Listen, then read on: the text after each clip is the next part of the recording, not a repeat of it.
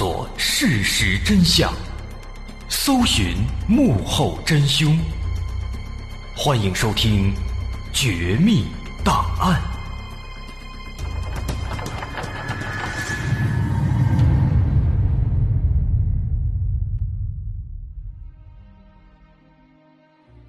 还原事实，探索真相。欢迎继续关注《绝密档案》，我是大碗。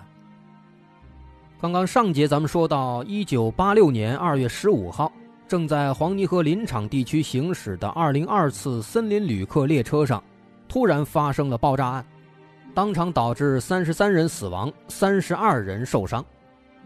面对如此恶劣的案子，公安部高度重视。当即派出公安部首批八大特邀刑侦专家之一的高光斗来参与破案。这专家出马，案子很快也有了进展。在高光斗带领下，警方逐步查清了爆炸中心的位置，但随之而来的问题在于，这个炸药是如何放置的。结合实际情况，警方只能推测，案发之前。这个炸药应该是被放在了某名乘客的身上，甚至有可能就放在了犯罪分子自己的身上。但不论在谁身上，起码有了这些推论，现在有关炸药的问题已经解决了一多半了。在高光斗的指导下，接下来的任务仍然有三方面：第一是要确定炸药的种类；第二要确定案件的性质。第三也是最重要的一点，尽快找到那名嫌犯。首先，法医组和化验组根据相关的专业知识，通过尸检，最终确定这次爆炸的元凶是标准的硝铵炸药，初步判断其重量大概在六公斤左右。但奇怪之处在于，在接下来的物证搜索当中，警方并没有发现电池、雷管、拉管。等等引爆装置的残骸，没有引爆装置，这说明犯罪分子使用的是传统的导火索引爆炸药的。但是在火车上那种空间狭小、人员众多的情况下，犯罪分子不可能有足够的时间让足够长的导火索点燃。既然如此，那么这个人使用的。只能是导火索非常非常短的瞬间引爆炸药，但如果他使用的是这样的炸药，犯罪分子本身他是不可能有足够的时间逃离的，有极大可能会被炸死在现场。由此也可以得出，这个犯罪分子他是在自己的身上引爆炸药的。那么这个人到底是谁呢？他为什么这么疯狂呢？通过之前对案发现场的搜查，总共发现了三十三具死者的尸体。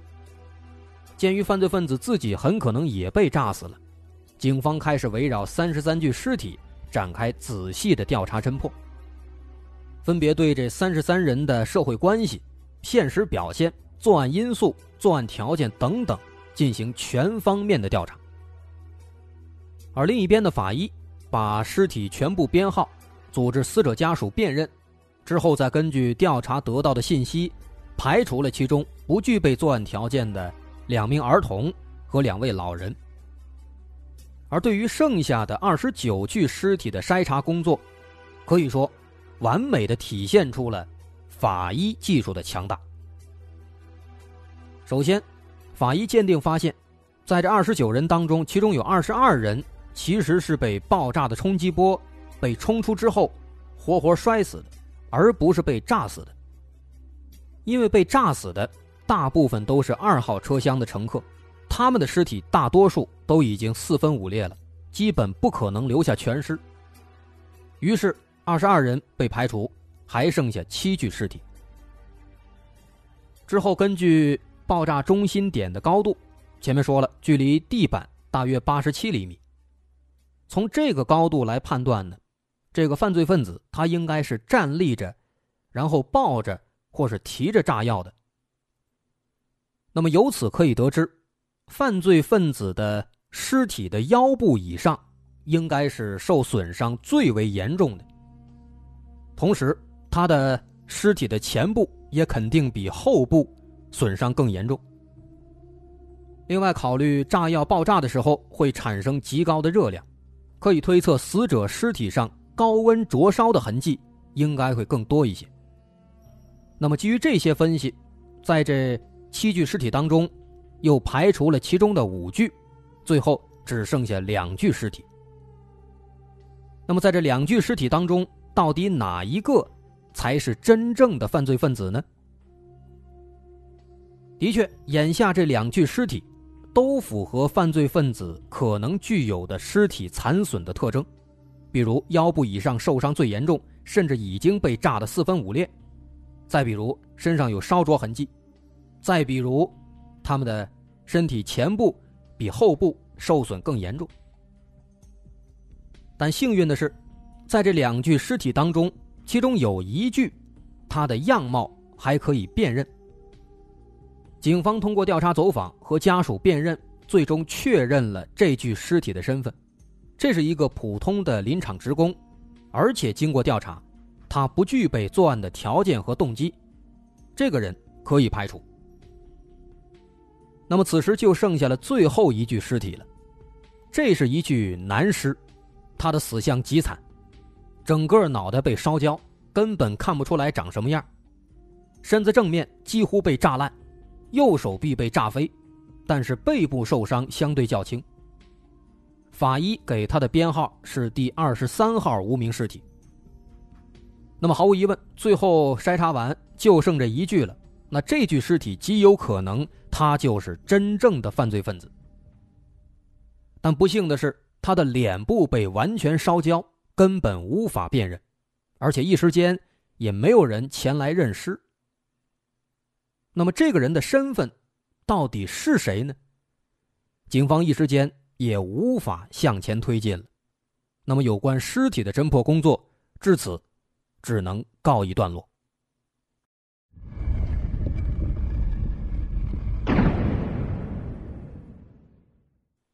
尸体这边暂时无法继续了，于是高光斗开始转移注意力，去调查这起案件的性质。首先，他想到，除了故意爆炸，这起案子有没有可能是过失犯罪呢？比如说，因为运输炸药不慎引发了安全事故。这么猜测也不是没有道理，毕竟这个地方是林场，炸药是很常见的。再加上当时又是过年期间，不排除有些人会带着从林场搞到的炸药回家自用的情况。而且通过之前的热分析。产生爆炸的是硝铵炸药，硝铵炸药在常温下性能比较稳定，但在高温下很容易发生爆炸，所以必须严禁烟火。而车厢里人多人杂，如果说有人乱扔烟头，不小心扔到了炸药上，也存在引爆的可能。因为当时火车上的管理并不是很严格，人们抽烟之类的一般也不管。那么这样一来，很可能发生意外事故。那对于这个猜测，林场方面也仔仔细细的调查了各个厂子里的炸药使用情况，查看各厂的存量使用登记。但是挨个查下来呢，并没有发现有人多拿了六公斤的炸药，因此暂时只能排除了意外事故的可能性。那么就只剩下一种可能了。这是一起恶性爆炸案件，而与此同时，警方在中心现场附近的雪堆里搜到了一张乘车证。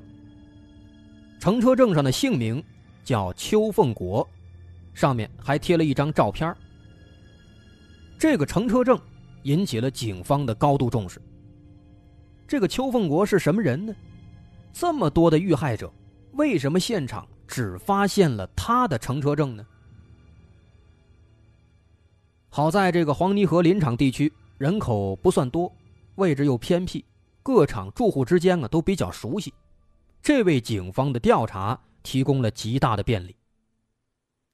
在对其他旅客进行询问的过程当中，有人介绍说，说邱凤国是小白林场的一名职工，二十来岁，性格比较内向。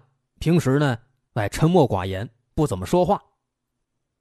但也正因如此，因为他跟别人不怎么交流，所以大伙对他近期的这个动向啊，也不是非常了解。而且，警方在对二号车厢的所有旅客进行了还原之后啊，发现邱凤国当时他也不在二号车厢。那这问题就更多了，既然他不在二号车厢，为什么他的乘车证会落在中心现场呢？他跟那具烧焦的二十三号尸体有什么关系吗？他和这起案子之间有什么关系吗？现在还不知道。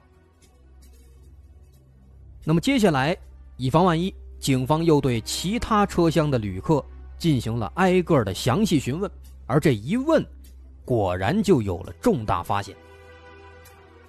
其中这个四号车厢有几位乘客表示啊，说在爆炸之前的十分钟左右，看到有一个二十来岁、头戴前进帽、脚穿半高跟黑皮鞋、手提人造革皮兜的一个男子。有好几次离开座位，在各个车厢之间来回的穿梭。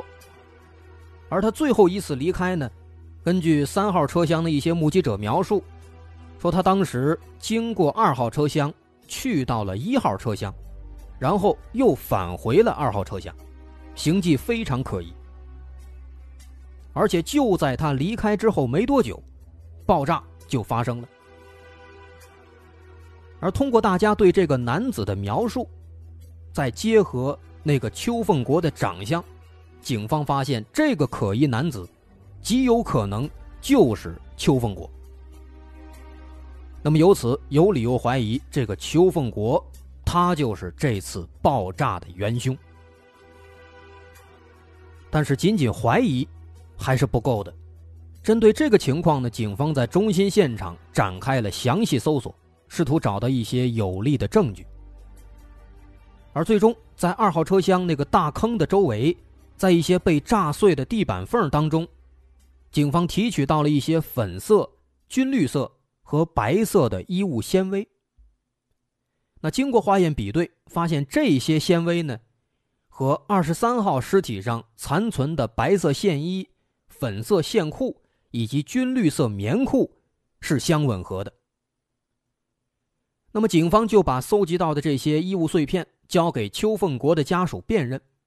家属们一看，说这些衣服啊，很像是邱凤国的。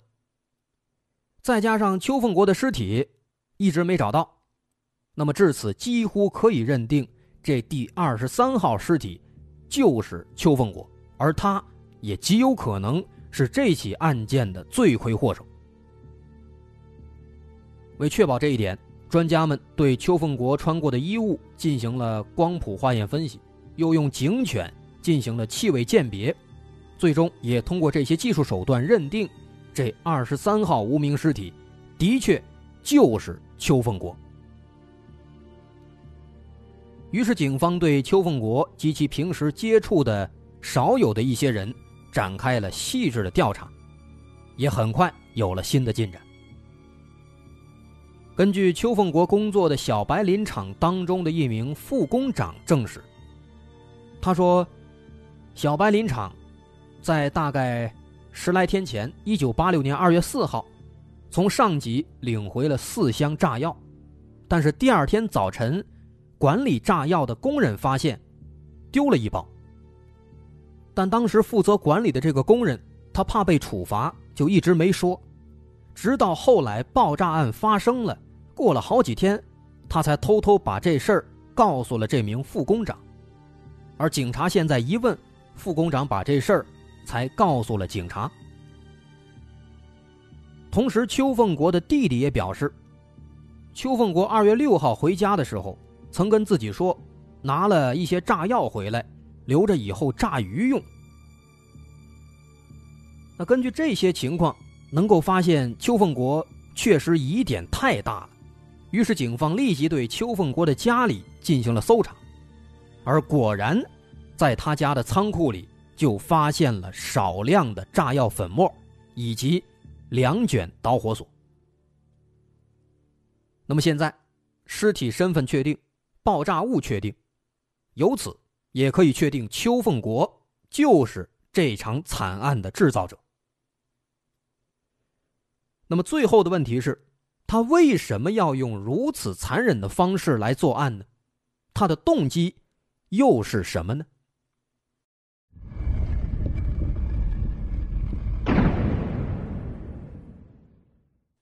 邱凤国的家庭条件不算好，虽然说他们家属于城镇户口，他的父亲是黄泥河林业局森林铁路上的一名退休工人，但是收入并不算多。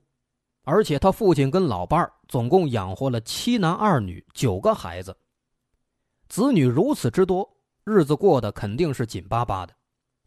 老两口省吃俭用，总算让六个儿子成了家，让一个女儿嫁了人。如今只剩下第六个儿子邱凤国和最小的女儿还是孤身一人。但偏偏这个邱凤国呀，他不是个省油的灯，老两口从小就对他特别的宠爱。处处都随着他性子，因此邱凤国，他小学只读到四年级就辍学了，在家混了几年，无所事事。那个年代呢，工人特别吃香，邱凤国也想当工人，于是1983年，他开始报考工人。但他这小学四年级的文化水平，怎么可能考得上呢？连续考了三次，都是名落孙山。那最后一次考的时候啊，他干脆花了点钱请人替考，但被考官抓着了。那从此他就完全失去了考试的资格。当时他觉得命运太不公平了，为什么别人替考没事我替考就被抓呢？他甚至因此开始怨恨那些工人，啊，自己得不到，他就开始恨。后来他只能去当了临时工。但也是怨气满满。工作期间，他总是消极怠慢，三天打鱼两天晒网，爱上班就上，不爱上就不来。这如此不争气的孩子，父母也是没办法，就想着赶紧找个媳妇让他成家，也许成了家了就踏实一点了。于是，在一九八四年，家里托人给邱凤国介绍了一个女孩子，女孩姓董，也在林场工作。邱凤国对她呢非常满意，女孩呢觉得也还行，于是俩人就正式谈起恋爱来了。然而他们相处没多久，在了解了邱凤国以往的斑斑劣迹之后啊，人女孩感觉这个邱凤国靠不住，就果断跟他分手了。而且分手之后没多久，女孩就跟邱凤国的同一个单位的另一名工人就结婚了。这自己的女朋友转眼成了别人的新娘，这对邱凤国来说打击非常非常大。他从此一蹶不振，开始越发自暴自弃，每天浑浑噩噩。直到后来有一天，邱凤国的一个朋友跟他说：“说如果你不嫌弃乡下的女孩，我可以帮你找一个乡下的。”邱凤国一听，说可以见见面，然后再决定。于是，这位朋友就把敦化市鹅木镇的一个农村女青年，姓徐，咱们叫徐某，啊，把这个徐某介绍给他认识了。没想到啊，俩人一见面，那是一见钟情。邱凤国爱这姑娘的美貌，而这姑娘呢，也特别向往邱凤国的城镇户口。于是他们谈起恋爱了，邱凤国呢，也因此振作起来了，人也开朗了不少。